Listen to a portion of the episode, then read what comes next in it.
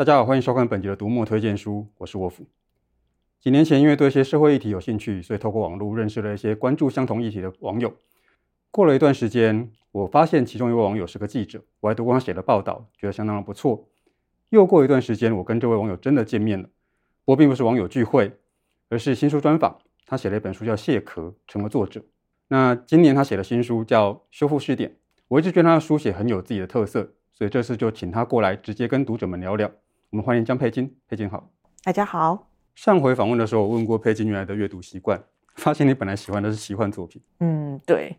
就是国中、国小的时候，其实开始阅读，是因为那时候念书，其实如果考得好的话，就有奖学金。那拿到奖学金，第一件事情就是去书局买书。那那时候会买的书，大概就是一些奇幻小说或者是翻译的小说。嗯、所以那时候就把就是《魔戒》啊、《地海》还有《冰与火之歌》、《刺客正传》之类的作品都读了一轮。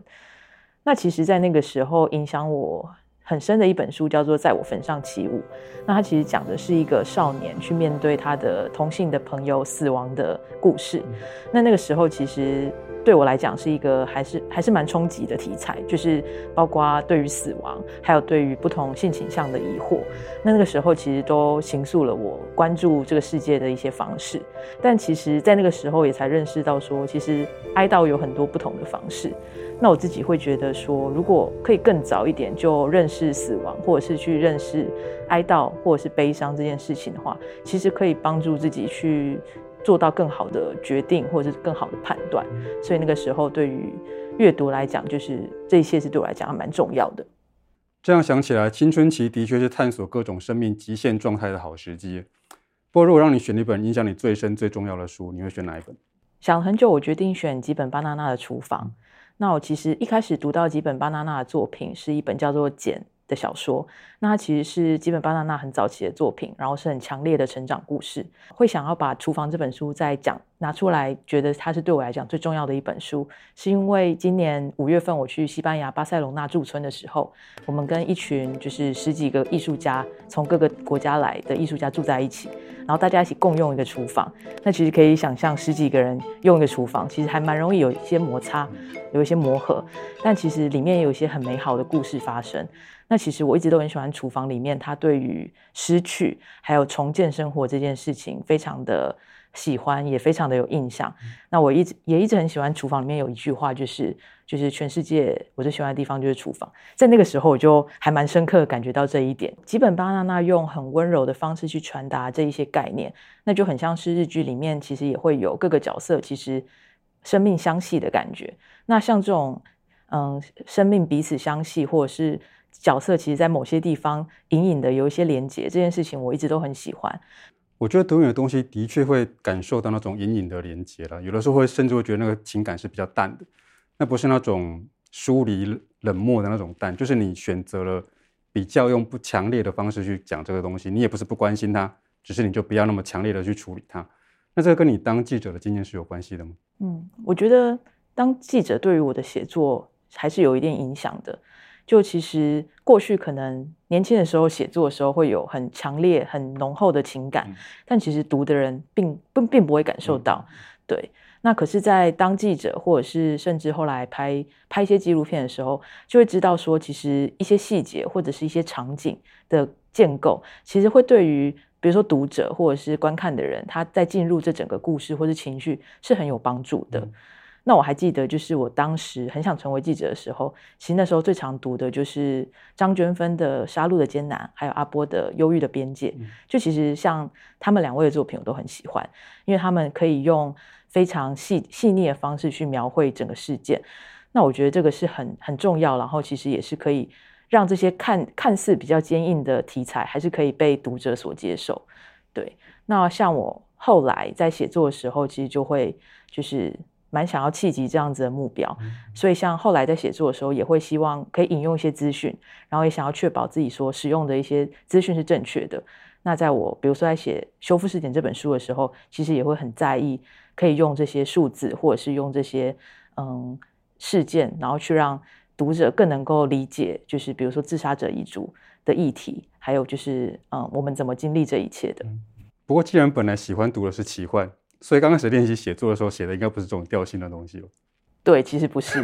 就讲这个还蛮像在出轨的，就是因为当初在读奇幻小说的时候，其实就会想说，因为我想要知道角色他们在故事之外互动，嗯、所以就会写像是同人小说或者是可能是 BL 耽美小说。那但其实我自己很享受那个过程，它就是想象力就可以帮助你建造你想要的世界。嗯、那所以其实除了看，就平常除了看 BL 漫画以外，其实像今年我也读了。比如说《BL 进化论》跟他的下一本就是《BL 进化论》对谈篇，其实对我来讲是蛮大的收获，因为他其实可以看到就是创作者之间的想法，然后还有他们的互动，还有就是故事本身，就是对于就是比如说对读者，甚至是对于这整个世界运作，其实也是很有力量的。对很多我们站上的读者而言，BL 的确是知识生活的重要力量。那除了这个之外，最近还有读什么让你印象深刻的书吗？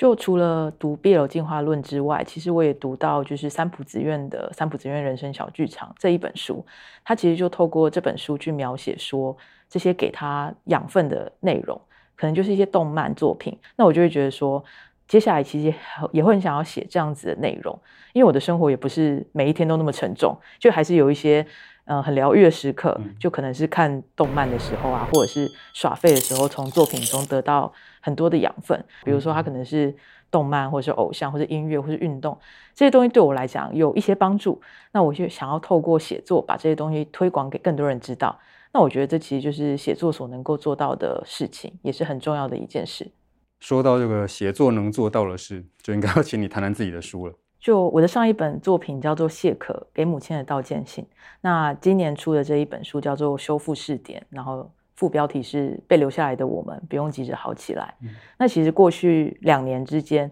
比如说我在介绍《谢可》这本书的时候，多少都会有一点尴尬或者是不知所措，因为其实主题是相对沉重的。嗯。因为在那本书里面，我描述了就是我的母亲罹癌，然后自杀过世的过程。那其实我自己在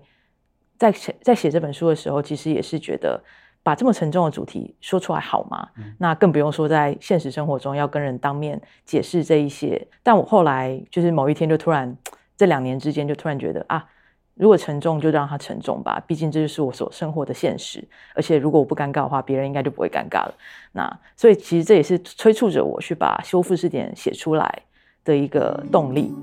因为在这整个过程中，我经历了很多，嗯，比如说跟其他的彝族，就是同样是自杀者彝族的朋友的对话，或者是我去寻求像是，嗯，比如说心理咨商的帮助。那我觉得这个过程对我来讲，多多少少可能有点帮助。那我在写这本书的时候，其实想着的就是，如果今天有一个有需要的人，他打开这本书，他可以知道说，他不不一定要全部照做，可是他可以知道说，这个世界上还有这一条路，或是有这些选项。供给他去去理解，然后去思考，然后可能可以想办法走下去。这就是我那时候其实写修复试点最让我在意的一件事。就如果这本书可以多多少少帮助到一个人，我觉得对我来讲，这个写作其实就有了意义。所以写第二本书的过程跟写第一本有什么不一样？就我在写修复试点的时候，其实仰赖很多阅读。那个时候自己就去就去找了很多可能跟大众心理或者是悲伤疗愈有关的书。或者是其实是其他的彝族，就是聚会的时候推荐的书。那那个时候，比如说他们就是其中有一个人推荐了一本书，叫做《意义的追寻》，里面就提到了这个作者另外一本书，他的上一本书叫做《当绿叶缓缓落下》。那其实就是作者跟他的嗯老师在临终前的一些对话。那其实他们是两位可能是师徒关系，然后都是心理学家，也都是研究者。那他们透过自己的生命经验去去。演绎了就是悲伤疗愈，或者是面对失去这件事情要怎么怎么办的一一个过程，在我的悲伤疗愈过程也是很有帮助的，因为其实可能当下不会知道说这些情绪的发发发源地在哪里，或者是我要怎么应对它，但是透过理论的辅助，我可以把我的情绪切得更清楚，然后去试着去观看说自己到底现在处在哪个阶段。因为虽然我们都知道有，比如说悲伤疗愈阶段这个理论，但其实说真的，你也不会知道说今天自己的悲伤走到哪个阶段。就是理论是理论，但现实是另外一件事情。但我觉得透过理论的辅助，可以让我更好的去锚定，就是自己现在到底走到了哪里，那我接下来可以怎么走下去。所以其实对我来讲，出版这本书其实也是我的疗愈过程。